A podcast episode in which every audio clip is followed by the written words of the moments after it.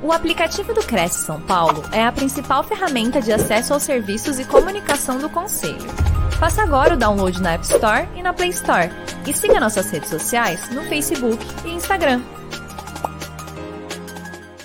Boa noite a todos aqui que nos acompanham. Olha só, a gente já tem aqui um ambiente híbrido que vai exigir aqui uma autossuperação até, né? Eu estou falando com vocês aqui via internet e estou aqui também com uma audiência presencial fisicamente aqui na minha frente, então, vez por outra, também vou elevar aqui a minha visão para conversar com os colegas aqui fisicamente.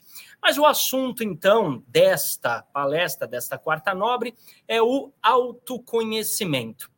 Afinal de contas, a importância do autoconhecimento para a autoliderança, estamos falando, então, de desenvolver né, um conhecimento de si mesmo, desenvolver um conhecimento de como realmente é, é, superar-se, né, a autossuperação, né, na realização daquilo que você pretenda realizar para alcançar o sucesso que você quer ter, independente de qual esfera ou aspecto da sua vida, pode ser profissional, social, familiar, enfim, mas alcançar o sucesso, né, a realização. É, e justamente por isso, né, a gente vai falar aqui sobre um princípio ternário, né? ou seja, três coisas que te levam a realizar algo ou a promover em si uma transformação. Se você quer realizar algo, realizar é tornar algo real. Né? Então você quer criar alguma coisa né, que antes não tinha, porque se não era real, antes não existia. Então estamos falando de uma transformação, né, de qualquer forma, tá? Criar alguma coisa, implantar alguma coisa, passar a fazer algo diferente, enfim. Mas para que essa transformação, essa realização aconteça, uh, três princípios devem ser satisfeitos. Tá? O primeiro é o princípio emocional. Estamos falando do sentir, né? Ou seja, estamos falando daquilo que desenvolve em ti os desejos e, consequentemente, a confiança, né?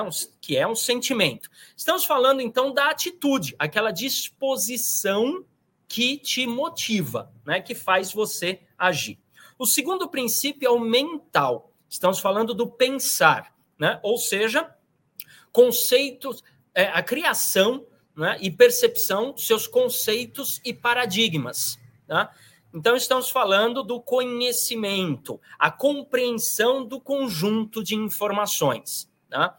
Pessoas diferentes costumam ter conceitos e paradigmas diferentes. Né? Então, você vê uma pessoa que tem uma ideia e não necessariamente essa mesma ideia é compartilhada por outra pessoa. Ora, elas têm princípios mentais diferentes. Tá?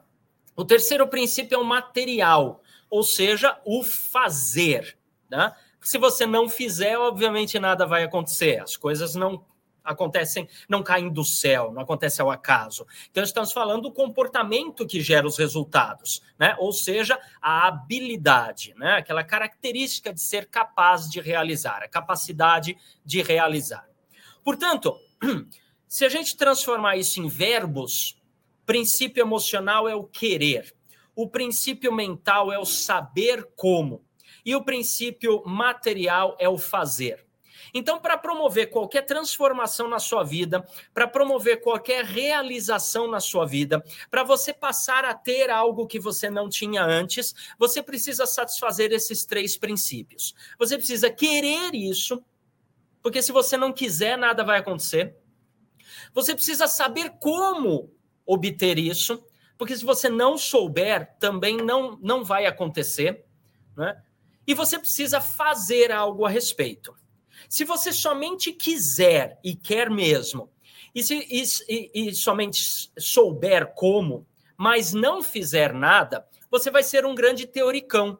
Você sabe e até tem desejo. Explica isso para outras pessoas até, mas você não faz para si. Então você não tem o resultado, não tem a transformação.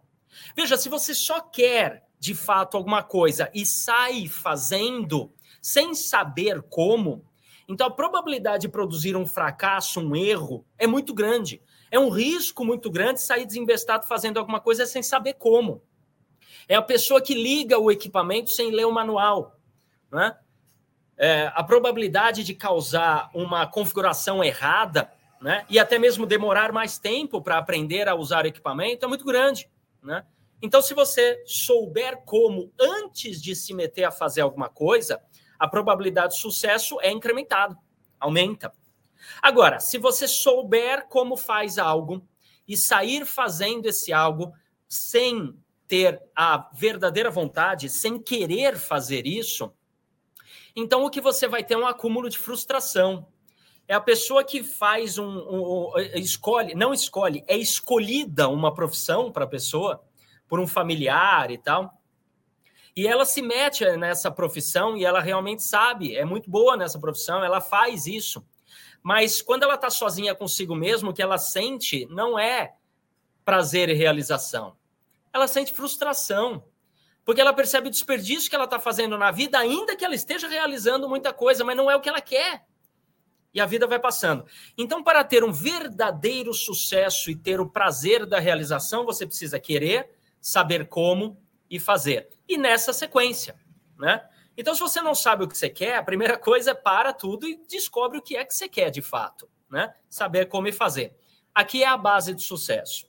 Claro que uma série de outros elementos estão envolvidos na, uh, no alcance do sucesso, mas esses três são fundamentais. Tá? Mas quando eles estão distanciados, nos exemplos que eu dei, uh, então aí você tem a causa do fracasso, né? Como os exemplos que eu dei, que eu acabei de citar. E aqui tem um exemplo típico de nenhum destes elementos existente, né? Um, veja que nessa foto aqui, já vai aparecer aqui para vocês. Ah, pronto. Veja que nessa foto aqui, não tem absolutamente nenhuma querência com relação à arrumação, não se sabe organizar nada e ninguém está fazendo qualquer coisa com relação a organizar. Né? Aqui é um fracasso absoluto total. Se você percebe no centro da foto, tem uma cadeira, acima dessa cadeira você vê um computador antigo, né? Ainda com tela de tubo. E se você perceber acima dessa tela desse computador, no fundo tem uma pessoa escondida ali atrás. Como é que ele vai sair dali é que eu não faço ideia.